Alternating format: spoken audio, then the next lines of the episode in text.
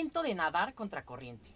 Es momento de conectar verdaderamente con las personas que nos rodean. Es momento de darle importancia a lo que realmente la tiene, que es compartir y conectar con otros seres humanos. Y qué mejor que a través de conocer qué son las habilidades sociales, la educación emocional y las habilidades emocionales. ¿Para qué nos sirven? ¿Cómo desarrollarlas y cómo ejecutarlas? Hola, ¿qué tal? Te saluda Juan Alfredo Ugalde Romero y bienvenido al episodio número 62 del podcast Hambre de Éxito. La verdad, te invito a que el día de hoy te quedes a ver el episodio completo, te quedes a escucharlo porque de verdad está muy, muy interesante. Eh, ¿Qué es lo que está pasando en estos momentos? ¿Qué es lo que está pasando en estos momentos en, pleno 2021? Y ha venido evolucionando, ha venido de, menos a más. Hay menos interacción social, menos contacto, menos conversaciones reales, eh, menos personas viéndose eh, físicamente, no a través de una pantalla. En estos momentos es uno de los eh, momentos en los que hay menos contacto físico entre las personas eh, eh, a lo largo de, si nos ponemos a revisar cada una de, las etapas de la historia, en nuestra historia contemporánea, es un momento difícil. Ahora ya todos estamos conectados por algo llamado Internet. Y por este motivo se le resta importancia a las habilidades sociales y a la educación emocional. Porque estamos viviendo en un mundo en donde estamos yendo en una sola dirección. ¿Y a qué me refiero que estamos yendo con una sola dirección? A que tiene que ser, se supone, tiene que ser una obligación el estar eh, cada vez más conectados por internet. Pero más aislados en el mundo real y con menos interacción eh, entre nosotros mismos, como te decía. Entonces, estamos viviendo casi, casi ya en una realidad virtual. E, en, episodios pasados ya hablábamos del metaverso. Y la verdad es que ya, ya estamos viviendo en una realidad virtual. ¿Por qué? Porque muchas personas eh, quieren construir una imagen en Internet. ¿Y por qué? Porque ya también hemos dicho aquí que las redes sociales se han convertido en la nueva moneda. Eh, hay un, episodio que se llama eh, Las redes sociales eh, versus tu ego, la nueva, moneda, la nueva moneda. Es la de la primera temporada, te recomiendo que lo vayas a escuchar. Pero ahora sí vamos a entrar de lleno al punto, ¿no? Antes de hablar de, de ser la persona vitamina y de educar tu voz, debemos de conocer primero qué son las habilidades sociales. ¿Ok? Pero mucho antes de preguntarnos qué son las habilidades sociales, deberíamos de preguntarnos para qué nos educamos.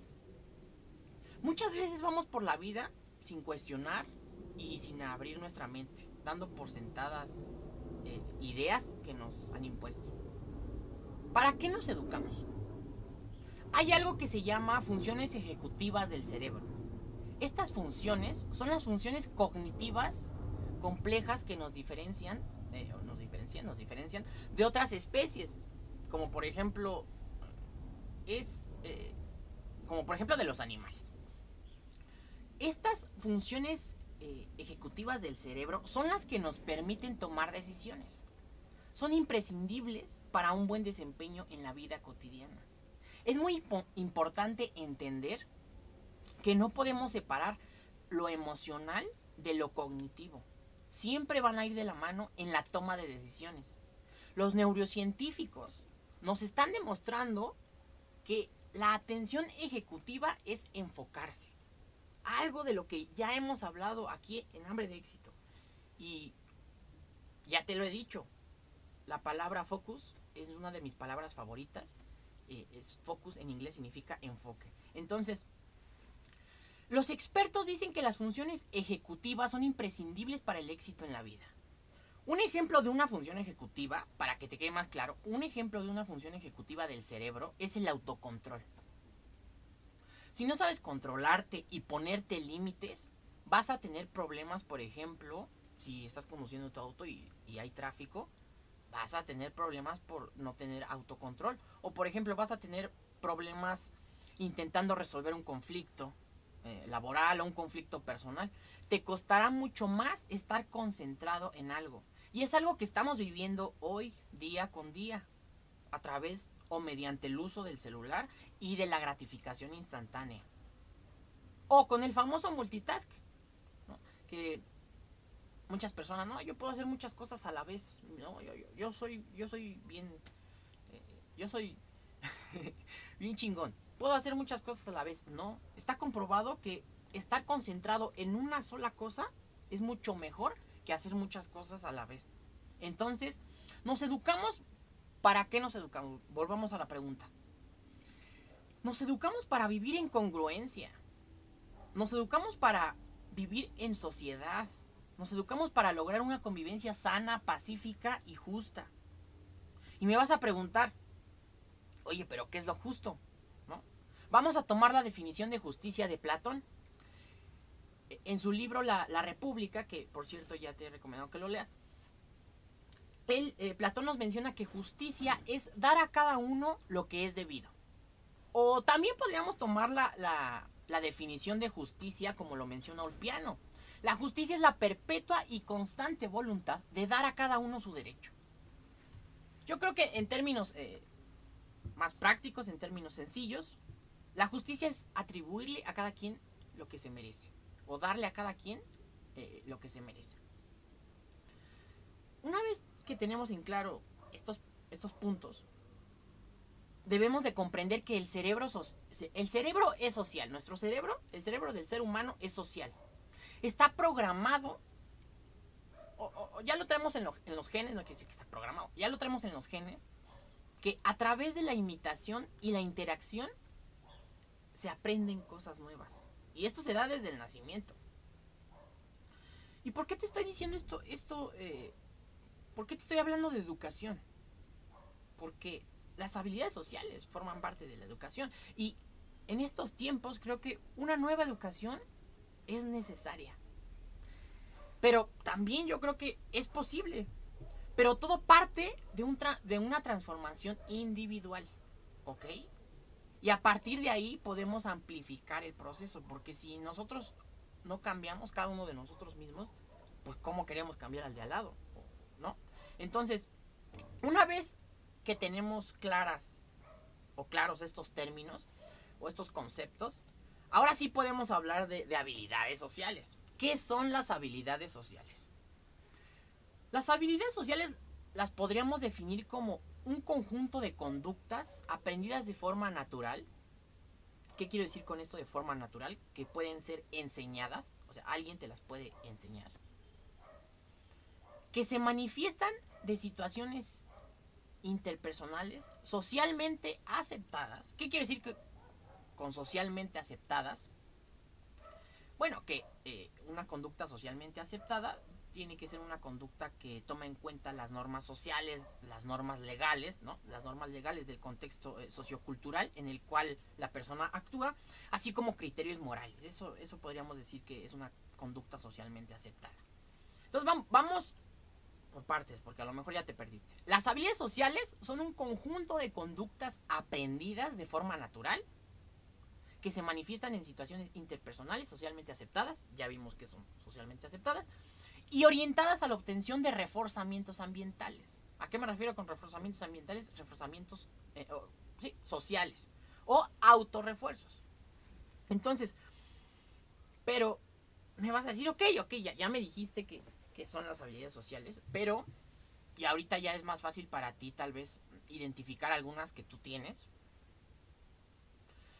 pero a ver, vamos a, o yo me haría la pregunta, bueno, a ver, ¿cómo, cómo puedo aprender, reforzar y desarrollar mis habilidades sociales y nuevas habilidades sociales?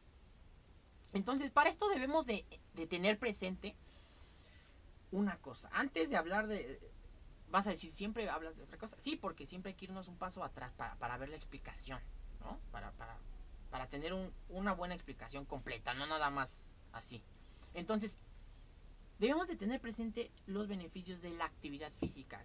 ¿Qué voy con actividad física? Con hacer ejercicio. ¿Ok? Porque creo que todos sabemos, no se necesita ser doctor para saber que los, los beneficios de una actividad física también, además, no se limitan al tema cardiovascular, al fortalecimiento, fortalecimiento del sistema inmunológico, sino que también tienen eh, beneficios cognitivos.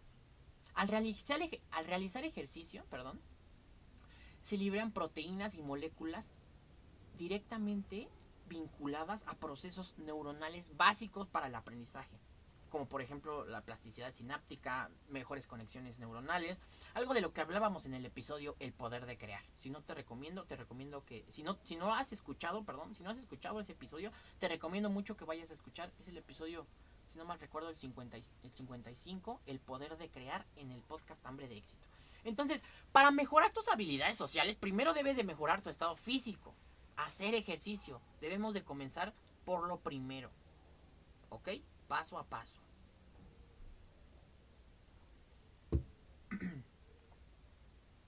Y aquí quiero irme a, a, un contexto más general. La educación física en las escuelas debería de ser una obligación, una clase de educación física diaria en, las jornadas de la escuela.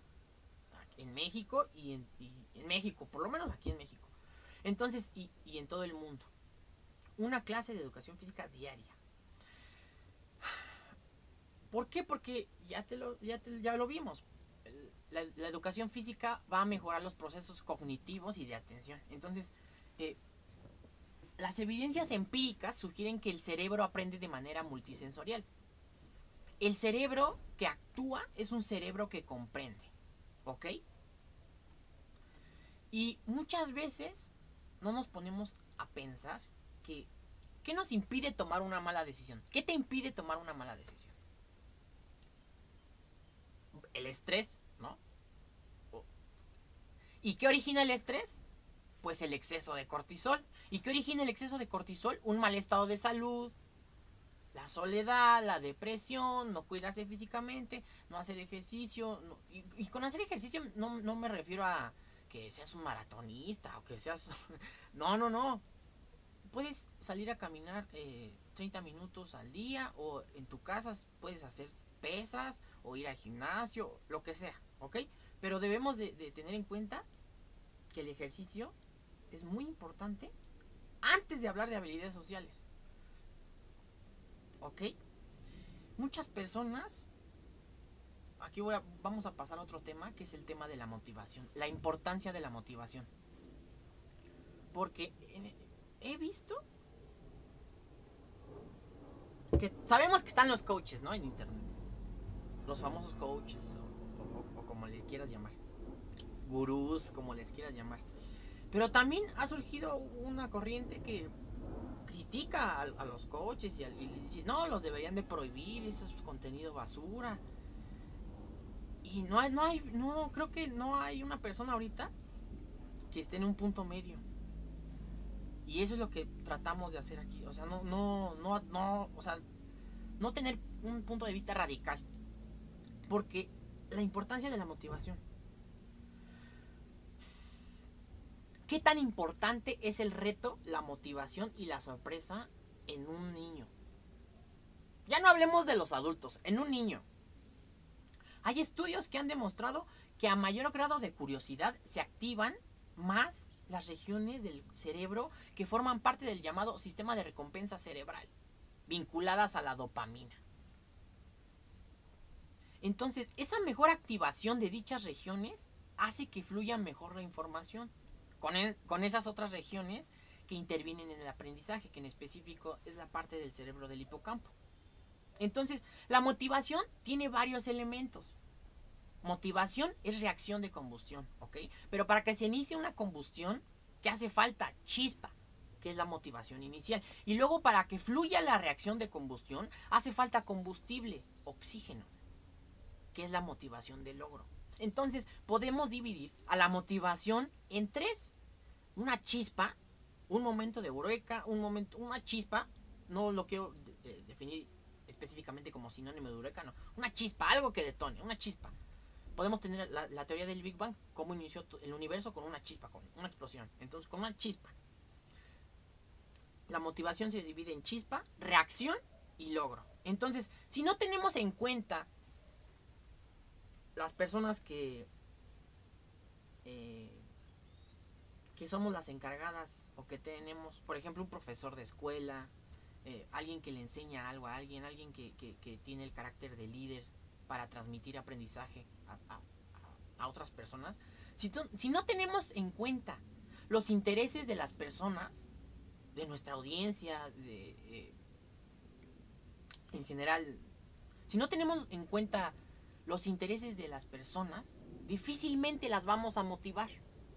¿Cómo vas a motivar a alguien en un salón de clases que tiene eh, por ejemplo, de interés, eh, ser este, un ladrón o, ser un, sí, dedicarse a algo ilegal.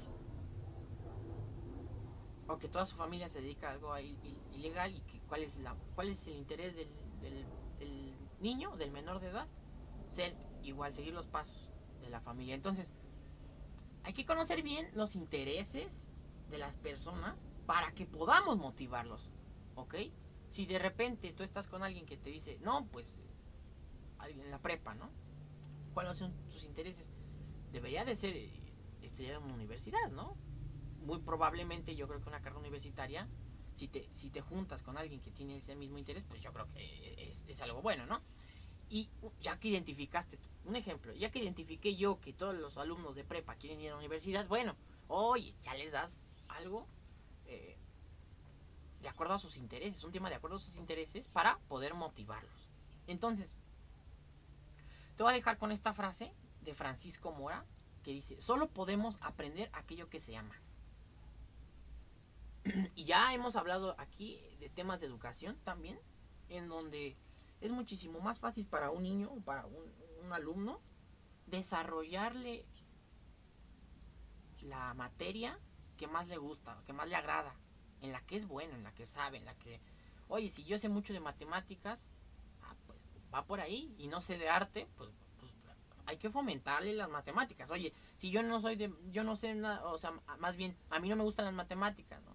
Bueno, lo tendré que saber, pero pues hay que enfocar, hay que enfocarnos hacia donde, hacia los intereses de, nuestros alumnos. Entonces, eso es un poco eh, un consejo, bueno, algo un consejo que yo le doy a alguien que da clases o que es, un profesor de escuela o que, sí, profesores en general.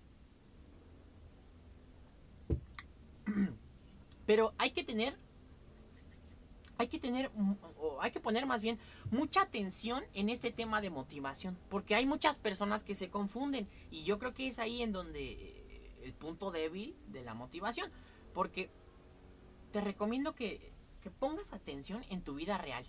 No en tu vida fake digital, ¿ok? Los chispazos de dopamina que recibimos al estar en constante gratificación instantánea, es decir, pegados a la pantalla del celular, como un ejemplo, a la larga te van a producir un vacío, ¿ok? Vivimos en un momento en donde nos estamos convirtiendo en adictos a la pantalla. ¿Y por qué? ¿Por qué te vas a decir, ay, por qué esto es tan importante? Sé que ya has leído de esto, sé que ya has visto contenido de esto, tal vez sí, tal vez no, pero si eres una persona joven tienes que saber esto. Entonces, ¿por qué es tan importante decirte que nos estamos convirtiendo en adictos a la pantalla? Porque esto va a frenar nuestro desarrollo en la corteza prefrontal. Y le puedes ir a preguntar esto a un doctor, ¿eh? La cual sirve para mejorar nuestra atención, nuestra concentración, nuestra resolución de problemas y el control de impulsos. Entonces, la zona que nos hace ser seres superiores en comparación con, los animales, la, corteza prefrontal. Entonces,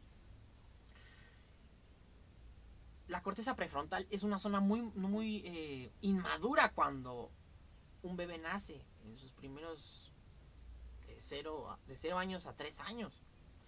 Y evidentemente va evolucionando hasta la etapa de la adultez temprana por ahí 20 años. Entonces, debemos de entender que el cerebro funciona con un mecanismo que se denomina use it or lose it. ¿Ok? Úsalo o, o pierdes, o lo pierdes, o lo usas o lo pierdes. Entonces, tenemos que aprender habilidades sociales y contexto cultural para hacer que, para hacer eh, y entender qué cosas resuenan en el momento y, y que evidentemente resuelvan una necesidad.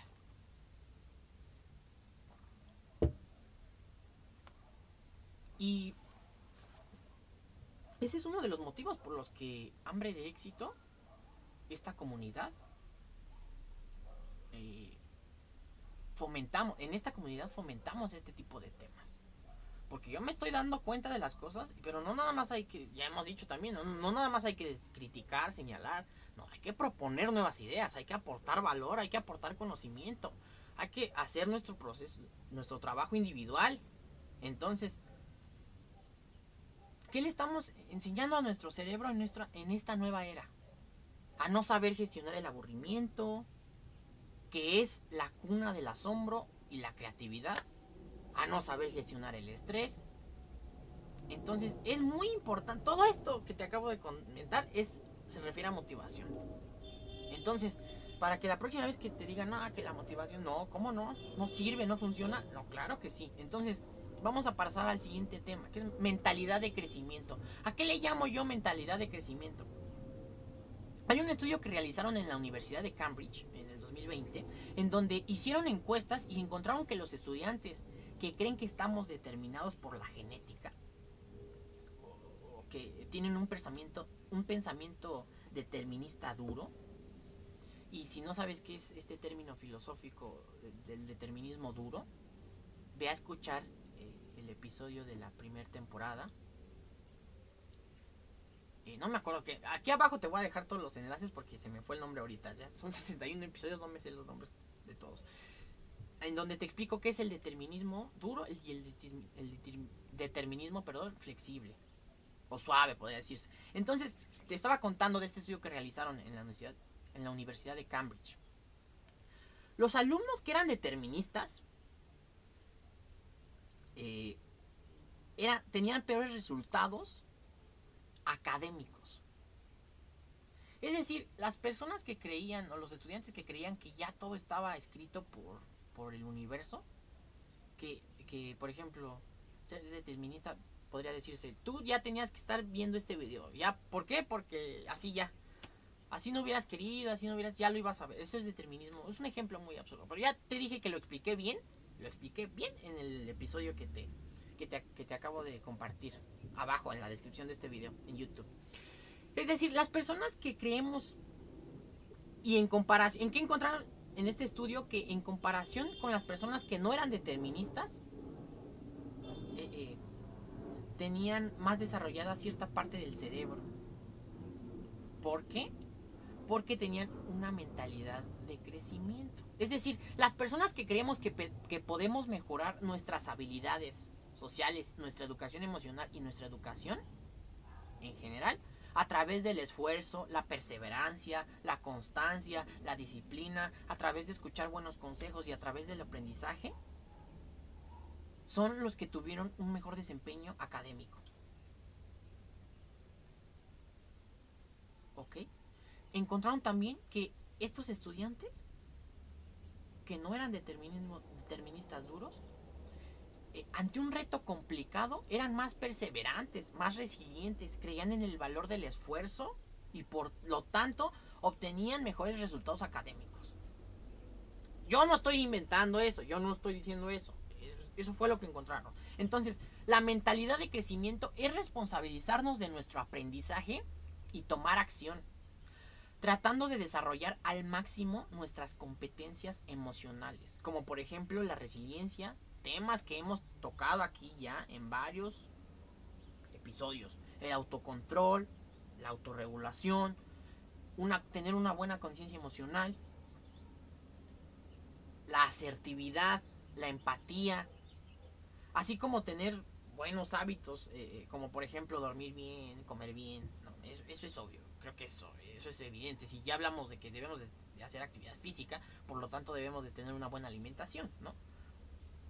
Vamos poco a poco, poco a poco. Entonces, meditar también puede ser un hábito, pero yo creo que eso, si, si alguien me dice, oye, yo medito, pero no, no cuido mi alimentación, no cuido mis horas de sueño, pues no, te va a servir de nada, de nada.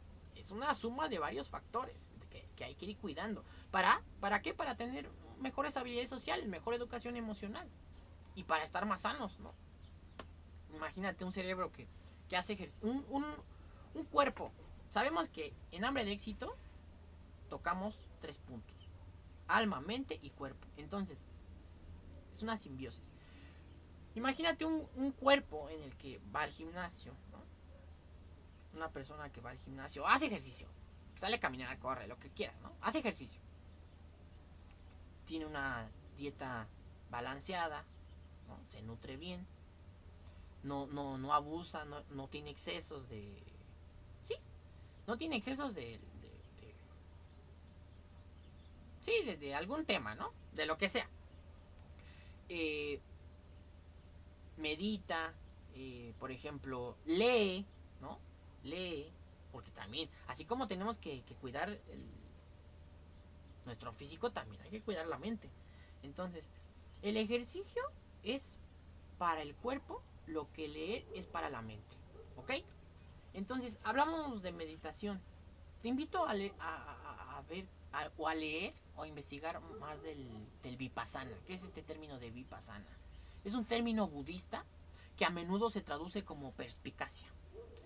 Eh, se suele también describir como una de las dos cualidades de la mente que se desarrollan en la meditación budista. La otra es samatha o samatha que significa calma mental. Y bueno, a menudo se define como una forma de meditación que busca comprender la naturaleza de la, de la realidad. ¿Ok? Si tú ya tienes todos estos elementos y dices, no, ya quiero meditar, quiero saber de meditación, oye, ah, bueno, investiga más de este tema.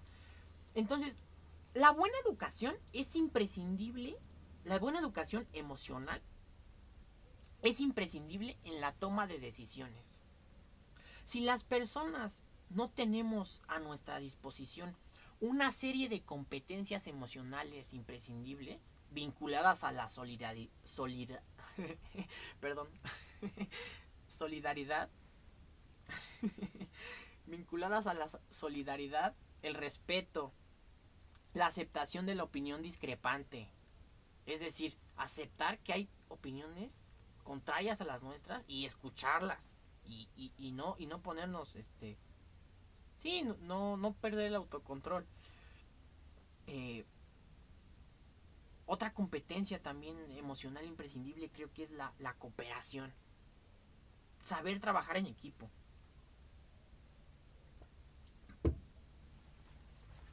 y fíjate es bien importante saber aprender a trabajar en equipo y creo que esto es una de las habilidades sociales y emocionales que que cuando vas a la universidad, bueno, a la preparatoria, a la universidad, aquí es donde se trabaja la cooperación y el trabajo en equipo.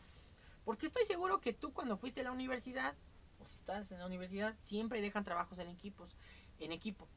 Y yo era de las personas que no me gustaba hacer trabajos en equipo. Yo prefería, yo prefiero hacer siempre, la mayoría de las veces, tengo que serte honesto, que yo prefiero hacer las cosas solo. Porque si el resultado está mal, depende de mí. Si el resultado fue malo o bueno, yo lo hice, ¿no? Pero era un problema, me acuerdo yo de esas exposiciones en equipo, trabajos en equipo. Pero esto es lo que te enseña la universidad. A trabajar en equipo, aprender a lidiar con más personas. Porque en la vida real, en el trabajo, si tú, no, tú nunca no aprendiste en la universidad a trabajar en equipo, cuando llegues al trabajo, lo que sea que hagas, no vas a saber lidiar con esto, que es la cooperación. Entender que hay puntos de vista distintos, entender el respeto, entender eh, la honestidad, entender la aceptación de la opinión discrepante y también la dignidad, ¿ok? Entonces, si no entendemos estos temas, estos puntos, y no los, no los tomamos como punto central en un, en un tema de educación, no vamos a poder avanzar, ¿ok? Entonces, muchísimas gracias, comunidad Hambre de Éxito, por estar escuchando esto. Gracias a ti que formas parte de la comunidad Hambre de Éxito. Y si no formas parte, pues no me importa, está bien. Te invito a que, a que sigas este podcast, a que me sigas en mis redes sociales. Me encuentras como Juan Alfredo Ugalde Romero.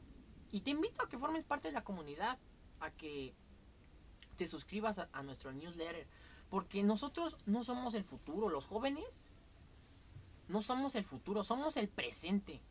Somos los que estamos transformando la sociedad desde el presente, desde el día de hoy. La verdad es que por eso estoy muy orgulloso de este podcast. Mejor dicho, Hambre de Éxito sabemos que Hambre de Éxito no es un podcast. Somos todos nosotros, somos una comunidad. Somos la comunidad del 5%. Somos personas alrededor de todo el mundo con una sola cosa en común. Con hambre. Con esas ganas de superarnos a nosotros mismos día con día. Somos personas de mente abierta, de, pensamiento abierto, crítico, dispuestas a debatir, dispuestas a cuestionar. ¿Ok?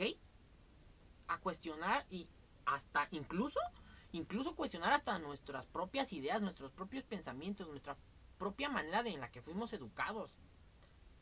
De nada sirve saber mucho si compartes poco. De nada sirve saber o, tener muchas cosas, poseer muchas cosas, si tú no compartes al mundo, si tú no le das al mundo. Entonces, e, este podcast y, cada uno de los episodios yo lo veo como, como algo sagrado, como cada, de verdad, y te lo he dicho en varias ocasiones, pongo todo mi esfuerzo y todo mi empeño en cada episodio. De verdad, y es algo que me apasiona, me gusta mucho. Creo que se nota, se ve, sí, creo que si no me apasionara yo ya no seguiría haciendo esto. Yo pongo todo mi empeño por transmitirte lo mejor, el, mejor conocimiento que he, adquirido a lo largo de, de, mi edad, de mi eh, corta o poca edad, tengo 27 años. Yo trato de compartirle al mundo todo lo que a lo mejor es todo lo que he aprendido. A lo mejor estoy mal, a lo mejor me puedo equivocar, pero ah, yo sé que a alguien le va a servir. A alguien le va a servir. Entonces, hay veces que es difícil entender que hay personas más jóvenes que nosotros que han vivido más experiencias. Es muy difícil aceptar y entender que hay personas más jóvenes que tú y que han vivido más experiencias y no está mal. No, no, no, no, no, pero a muchas personas les cuesta trabajo y que en algunos puntos las personas más jóvenes tienen más sabiduría y que también podemos aprender de ellos. Todos estamos aquí para aprender uno del otro. Pero para entender esto hay que tener una buena educación emocional. Porque yo creo que la, la, felicidad depende del sentido que cada uno de nosotros le damos a la vida. Pero ¿qué sucede? En una sociedad que ha perdido el sentido, que ha perdido el rumbo, Hemos sustituido el sentido de la vida por sensaciones, únicamente por sensaciones y por gratificación instantánea. Comida, redes sociales, algo que, en el momento te dé, o sea, ¿no? Te alimente esta, estas ganas de saciar tu gratificación instantánea. Entonces, el cómo lidiamos con nuestras batallas va marcando, creo que va marcando nuestra felicidad, porque Creo que la felicidad consiste en conectar con todo aquello bueno que nos pasa cada día. Y evidentemente hay cosas malas, ¿no? Está bien. Pero lo malo lo, lo, tenemos que saber gestionar de la mejor manera posible. Te invito a ser la persona vitamina. ¿Ok? ¿Qué es? Vas a preguntar, ah, ¿qué es la persona vitamina? Hay que ser el tipo de persona. Es lo que yo creo en muchas ocasiones cuando estás solo, o te sientes solo, o, simplemente no te sientes solo, un amigo, amiga, lo que sea. Y tener una persona vitamina, una persona que te apoye, que te escuche, que no te juzgue, que te entienda, que le aporte, que le aporte sabiduría a, tu vida. Por eso es la importancia también de, de seguir, de tener mentores, ¿ok? y y un mentor no necesariamente debe de estar vivo, ¿no? Ahí están los libros. Platón, Sócrates. Entonces, también es necesario que existamos las personas vitamina. O que al menos te invito a que tú seas esa persona vitamina. Que escuches, que no, que no, que, que, no juzgues, que, que trates de comprender, de entender la idea, ¿no?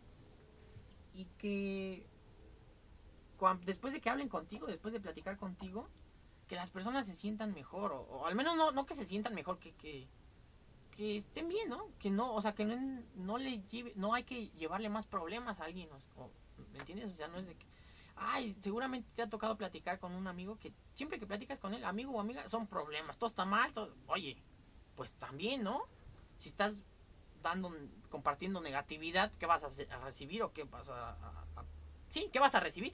Tal vez negatividad o que las personas se alejen. Entonces no hay que ser la persona pesimista, no hay que ser la persona eh, eh, que todo está mal, que siempre está mal, que todo está mal. Y ya hay un video en YouTube, en el que, grabé hace un año, que se llama Deja de juntarte con mediocres. Entonces te invito a que veas ese video en YouTube. ¿Qué pasa si sigo pensando en algo constantemente? O repetidas veces durante el día. Y esto va para las personas que, que somos ansiosas, un poco ansiosas, ¿no? mi mente y mi cuerpo no distinguen una amenaza real de una imaginaria. Y debes de saber que el 91.4% de las cosas que nos preocupan nunca suceden, nunca suceden. Pero nuestra mente nos juega chueco, nuestra mente le gusta imaginar cosas, ¿no? Esto significa que podemos inducir a nuestros organismos a un estado de alerta, ¿A qué me refiero con un estado de alerta? En donde eh, el estado de alerta también segrega cortisol. Y esta intoxicación de cortisol va a generar cambios a nivel físico. Por ejemplo, se te va a caer el cabello, arrugas, te van a salir arrugas, la piel cambia de color, empiezas a sentir sensación de opresión en el pecho constante, falta de aire. Pero es por el exceso de cortisol. Pero si nadie te, te explica esto, pues no lo sabes. El cortisol afecta la producción de testosterona también para los hombres.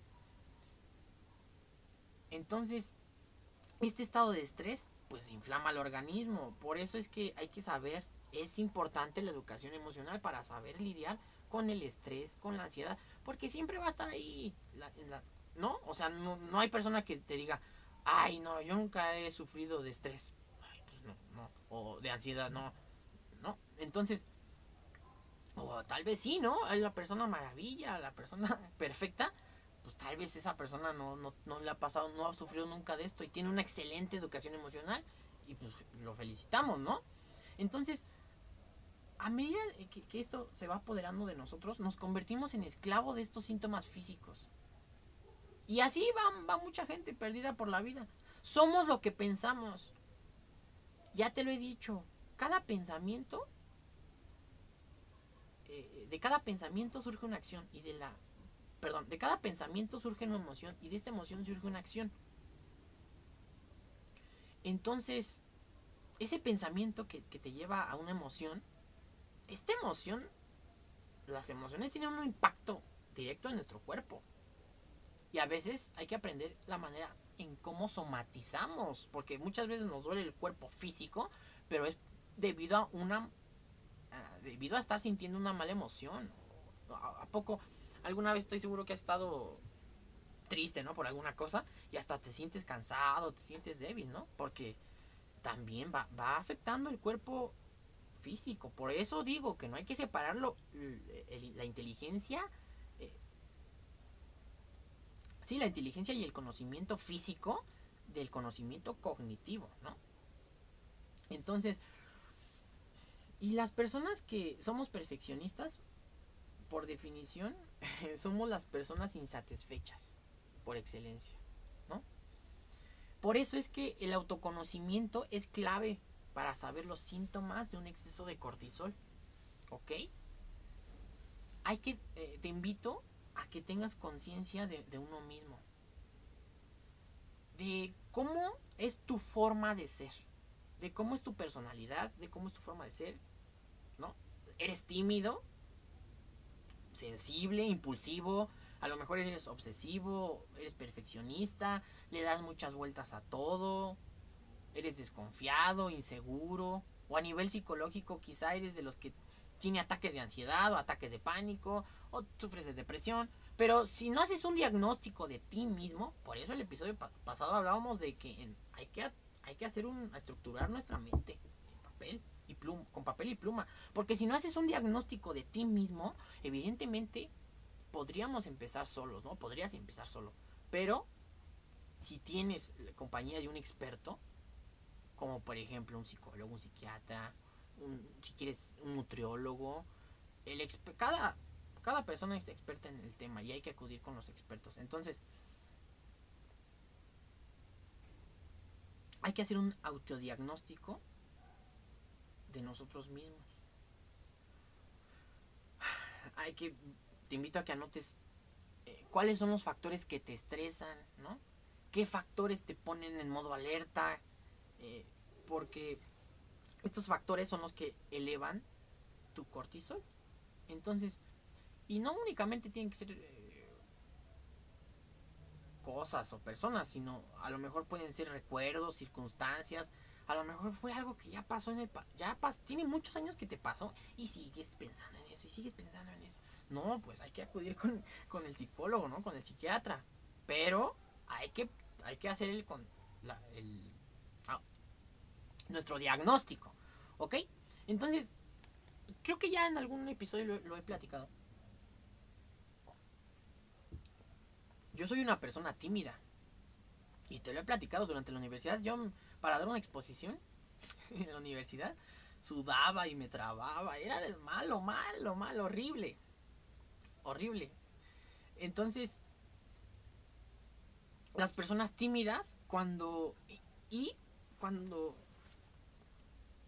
Había veces que los profesores me preguntaban y yo sí sabía la respuesta, pero me bloqueaba en ese momento. O te preguntan y te bloqueas. Yo era de, las, de esas personas. Pero cuando entendí que las personas tímidas, cuando estamos ante factores de estrés, nuestra mente se bloquea. Ah, dije, ah, ya sé, no es. Yo, yo, me frustraba, a veces me frustraba porque decía, oye, me están preguntando algo que sí sé, pero en el momento me bloqueo. ¿Por qué? Porque, pues, me. No, eh, las personas así que se bloquean así, pues, evidentemente tenía una, no sé si tenía poca inteligencia emocional o mucha, ¿no? Pero pues es algo normal, ¿no? Cuando te, cuando te enfrentas a factores que nunca has vivido. Por ejemplo, imagínate que vas a dar una conferencia en el Auditorio Nacional. Una hora. Y tienes a 10.000 personas, creo que sí, son 10.000 personas, escuchándote. los comediantes, los que hacen stand-up. O los que dan algún concierto. Imagínate, claro que se, se estresan y claro que les viene el, decir, uy, si me equivoco y si no salen bien las cosas. Pero hay que aprender a, lidiar con eso, hay que aprender a, sí, a lidiar. Entonces te decía, cuando yo entendí que mi mente se bloqueaba, porque yo soy una, yo era, o soy, no sé, tal vez lo soy todavía, una persona tímida. No, yo creo que siempre sigues, ya, ya me, me puse a pensar. Yo creo que alguien que es tímido, por ejemplo, yo me considero tímido, pero una cosa es ser tímida, ser una persona tímida y bloquearte. Y otra cosa ya es una, ser una persona tímida ah, y decir, ok, ya sé que soy una persona tímida, ¿cómo le voy a hacer para manejar eso? ¿Cómo le voy a hacer para controlarme, para serenarme y para hacer bien las cosas? Ah, bueno, pues ya. Te pones a investigar, te pones a leer herramientas. Entonces, ¿Y por qué te estoy contando todo esto? Porque creo que el perfeccionista, no sé si tú seas, a lo mejor tú eres una persona perfeccionista como yo. Tenemos a veces una sensación de estrés porque nada está a la altura de lo que, de lo que uno quiere, ¿no? Pero cuando uno entiende esto, cuando tú comprendes esto, como te decía, te, te sientes aliviado. ¿sí? Como ya entiendes las cosas, dices, ah, ok, por eso, por esto, por esto. Te sientes tranquilo y aprendes a manejar las cosas. Entonces, cuando entiendes tu personalidad, es mucho más fácil trabajar en tus habilidades sociales. ¿Ok? Entonces, ya comentábamos, entonces, el autodiagnóstico, dormir bien, motivación, mentalidad de crecimiento, el hábito del sueño, 6 a 8 horas al día. ¿Y por qué es importante? Porque durante el sueño sabemos que reparamos nuestra mente, reparamos nuestro organismo, nuestro sistema inmunológico y también nuestro hipocampo, ¿ok? Vamos a pasar al siguiente punto que es educar tu voz interior. Educa tu voz interior. ¿Qué es el autoestima? Porque si hablamos de voz interior, tenemos que hablar de autoestima. El autoestima es el amor a uno mismo. Quererse de una manera sana. No quererse en exceso y caer en el narcisismo. O quererse poco entrando en la inseguridad. Y esto de tu voz interior, hay que aprender a educar nuestra voz interior porque muchas veces nuestra voz nos, nos como comentábamos, nos juega chueco. Nos ponemos a, a, decirnos a nosotros mismos cosas que ni siquiera han pasado. Ya te compartí el porcentaje, 91.4. Nuestras ideas no son falsas, son imaginarias. Entonces, que tu voz sirva para apoyarte y no para hundirte. Cuida a las personas con las que te rodeas. Estar en armonía con tu entorno te ayuda a manejar tu estrés. Cree en ti. ¿Ok? Pero sobre todo, creo que cuando crees en ti o cuando crees en algo y le eres fiel a tus creencias, esto te da fortaleza a tus principios, valores y creencias. Cuando le eres fiel a eso, creo que esto te da fortaleza. Por eso es importante hacer el ejercicio que te relaté en el episodio Descubre el Quinto Poder del podcast Hambre de Éxito, de este podcast. Te invito a que te tomes un momento y después de este episodio lo vayas a escuchar. Es muy importante tener en cuenta que la interpretación de los factores externos que nos rodean no es realmente lo que nos sucede. Es, la únicamente la interpretación que nosotros le estamos dando a eso. Por eso ya hablábamos también de, de que hay que romper nuestro sistema de creencias hay que tratar de, de, desestructurar nuestro sistema de creencias, de, ir de lo general a, a, lo individual, ¿ok? Entonces, muchas veces, muchas veces tu estado de ánimo va a influir en la interpretación de, tus, de las cosas. ¿Y de qué depende el estado de ánimo?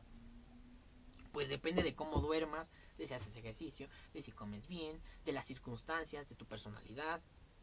¿Ok?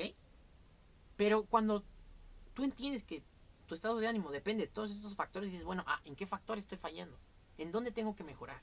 Para mejorar esto, para mejorar mi vida, ¿no? Entonces, la suerte favorece a la mente preparada. ¿Ok? El que se prepara, el que estudia, el que conoce, el que tiene mente abierta, el que juzga, cuestiona y propone, el que comparte, eh, percibe mejor las oportunidades, ¿ok? La resistencia al cambio es lo que impide que disfrutemos de la vida.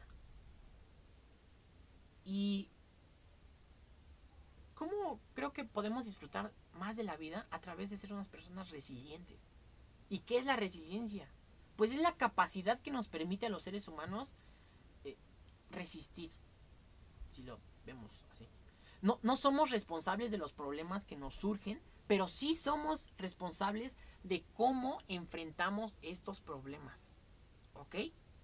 Como consecuencia de la resiliencia, salimos reforzados de alguna situación. Porque las personas que son capaces de soportar más frustración, o más la frustración, perdón, las personas que son capaces de soportar más la frustración o tienen una tolerancia mayor a la frustración, tienen una mejor, mejor conexión entre amígdala y la corteza prefrontal. Tienen un, un patrón de activación concreto en el lóbulo frontal. Por eso es importante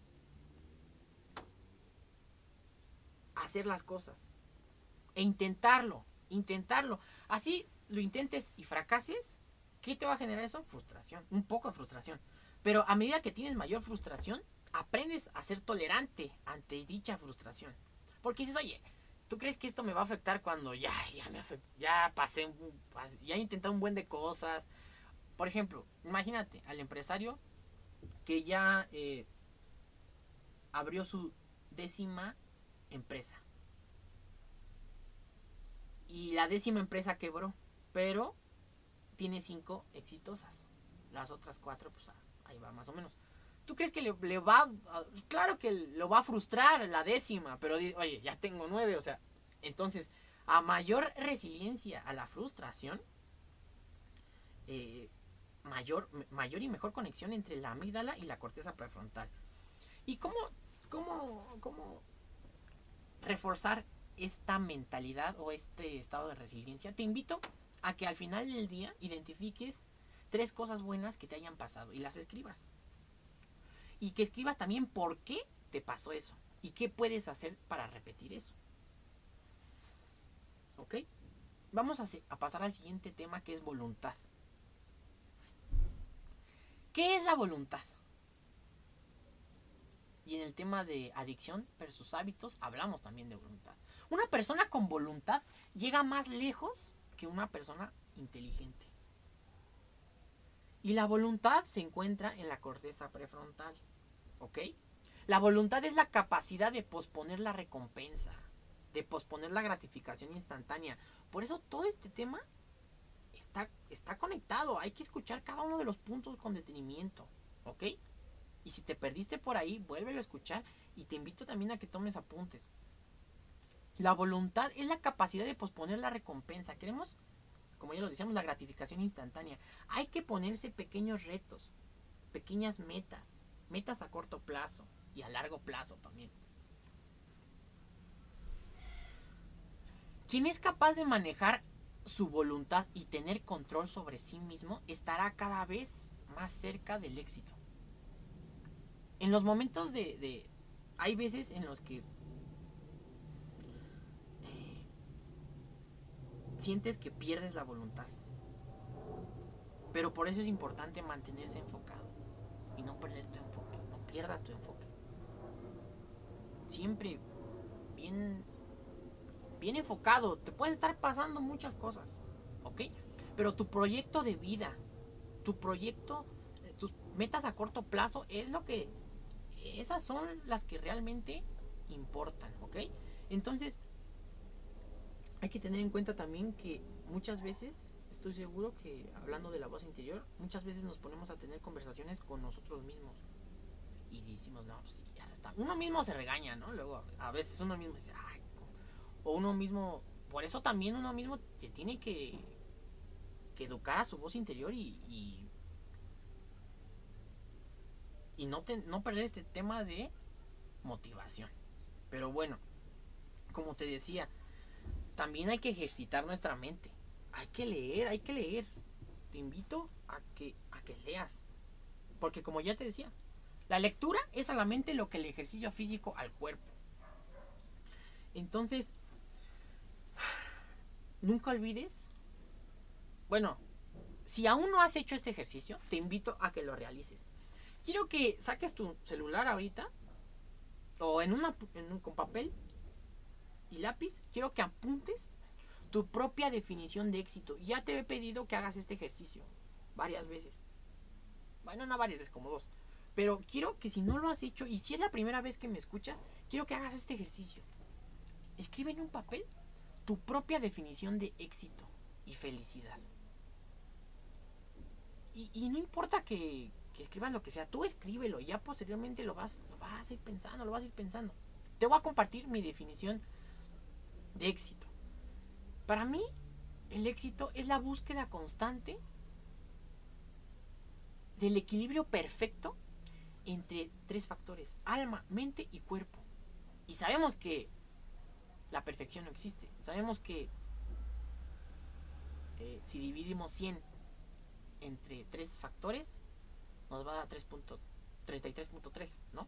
Entonces, ¿A qué me refiero? ¿Por qué te explico esto? Porque sabemos que el, equilibrio perfecto entre alma, mente y cuerpo nunca, no, no lo voy a lograr, no, no, se va a lograr, o sea, nadie lo va a lograr, no, no es posible una perfección. Pero, si cada vez nos ponemos a pensar en que debemos de tener equilibrados estos tres aspectos, casi al 30, a lo mejor uno un poquito más arriba, un poquito más abajo, pero si no tener el, no tener uno más desarrollado que otro, o, tener más desarrollado, menos desarrollado, por ejemplo, la mente, el alma o, el físico, alma, mente y cuerpo, es muy importante que tú mismo escribas y te, y te hagas una definición para ti de éxito. Quiero escuchar tu opinión, mándame esa definición. Y, y, y, voy, vamos a estar leyendo, ¿no? Si la persona que nos comente aquí abajo, vamos a estar leyendo sus propias definiciones de éxito. Me gustaría mucho saber tu definición de éxito. De verdad, en serio. Por eso te lo pido. Mándamelo al Instagram. Me puedes encontrar en cualquier red social como Juan Alfredo Ugalde Romero. También te invites a que escuches los 61 episodios, bueno, con este 62, que tenemos disponible en Hambre de Éxito. También te invito a que escuches HD Radio. Tenemos 5 episodios publicados. Aquí puedes encontrar en Spotify, si estás escuchando esto, puedes encontrar 4 y solamente busca, si no, si no lo has escuchado, solamente busca HDE Radio en Spotify y ahí te va a aparecer. Tenemos un episodio ahí también de Michael Jackson, donde te, te platico la biografía de Michael y escuchamos sus mejores canciones. Muchas gracias, muchas gracias por escuchar un episodio más de este podcast. Estuvo, estuvo bueno, estuvo largo. Si te gusta este si te gustó y si te gusta este tipo de contenido, estos tipos de temas, por favor, suscríbete, dale like, mándame tus comentarios. Muchas gracias. Saludos.